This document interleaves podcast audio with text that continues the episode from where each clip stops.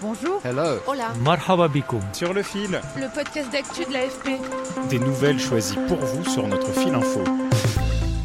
Sur le fil est en pause estivale en ce mois d'août, vous écoutez donc des rediffusions de nos épisodes préférés, mais chaque samedi, nous vous proposons des numéros inédits de Slow Fil, la version longue de Sur le fil.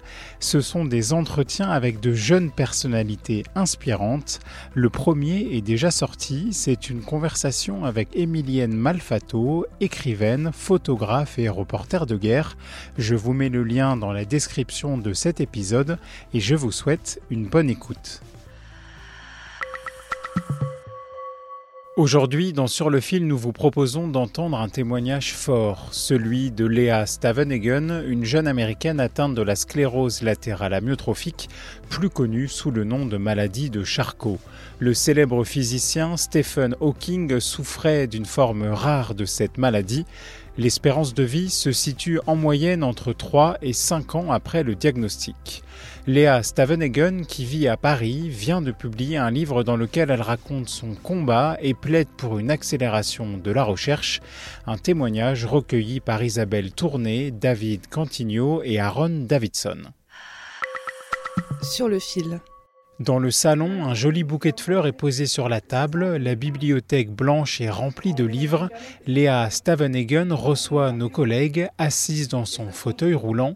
La maladie de Charcot a volé l'autonomie de la jeune femme de 29 ans. C'est une maladie neurodégénérative qui est progressive, qui amène une paralysie euh, progressive des, des, muscles.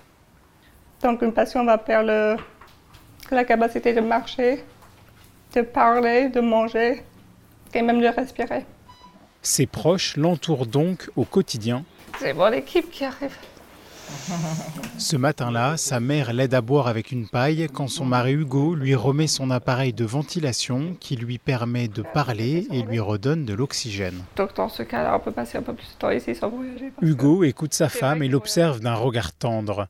Derrière son épaule, on aperçoit une photo de mariage du couple. Ils vivent aujourd'hui entre la France et les États-Unis. C'est vrai que voyager, c'est très fatigant pour moi.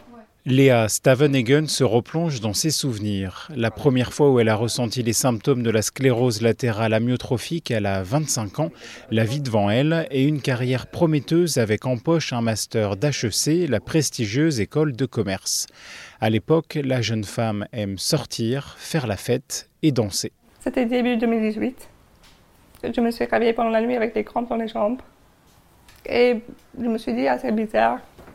J'ai fait des blagues à mes copines, mais vraiment, euh, pour moi, c'était rien. Et petit à petit, je me suis rendu compte que les joggings étaient un peu plus difficiles. J'étais un petit peu moins à l'aise sur une jambe pendant les cours de yoga, par exemple. Mais je ne pensais pas que c'était quelque chose de grave. Mais pendant la première année, je me suis pas rendu compte euh, que c'était sérieux. Donc c'était à 26 ans que j'ai appris que j'avais cette maladie. Et après le diagnostic, ça prend du temps.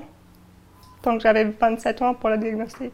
Aucun traitement ne permet aujourd'hui d'en guérir. Après une dégradation rapide de son état de santé, Léa Stavenhagen a commencé il y a deux ans un protocole expérimental aux États-Unis.